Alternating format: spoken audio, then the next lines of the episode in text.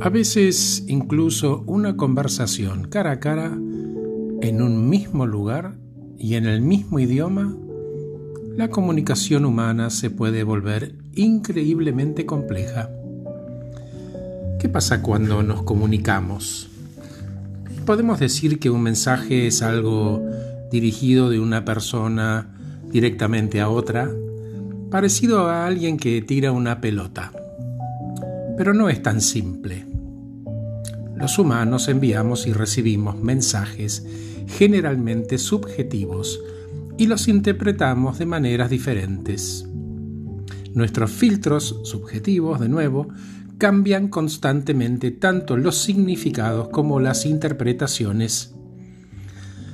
La pelota que te mencioné es de plastilina y cada vez que un jugador la toca cambia de forma, se ajusta a cada percepción, experiencia previa, la edad, la raza, el género y las relaciones que mantienen con el otro, el tono, la entonación y la intención.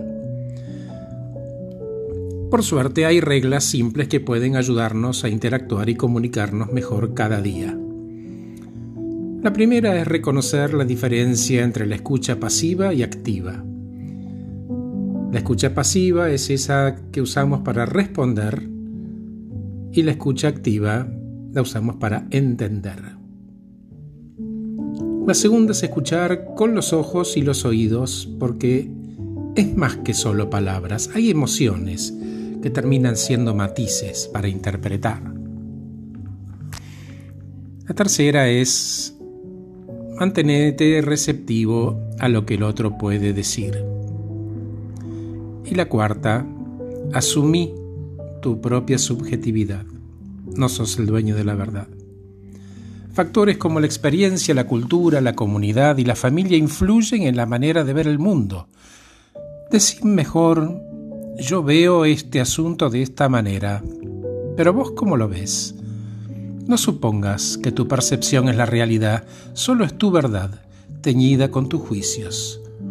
Cuando menos, estas pautas van a ayudar a mantener un diálogo con el otro y tendrán más chances de llegar juntos a un entendimiento común. Gracias por escucharme, soy Horacio Velotti y acabo de regalarte este podcast titulado Aprendo a comunicarme. Que estés muy bien.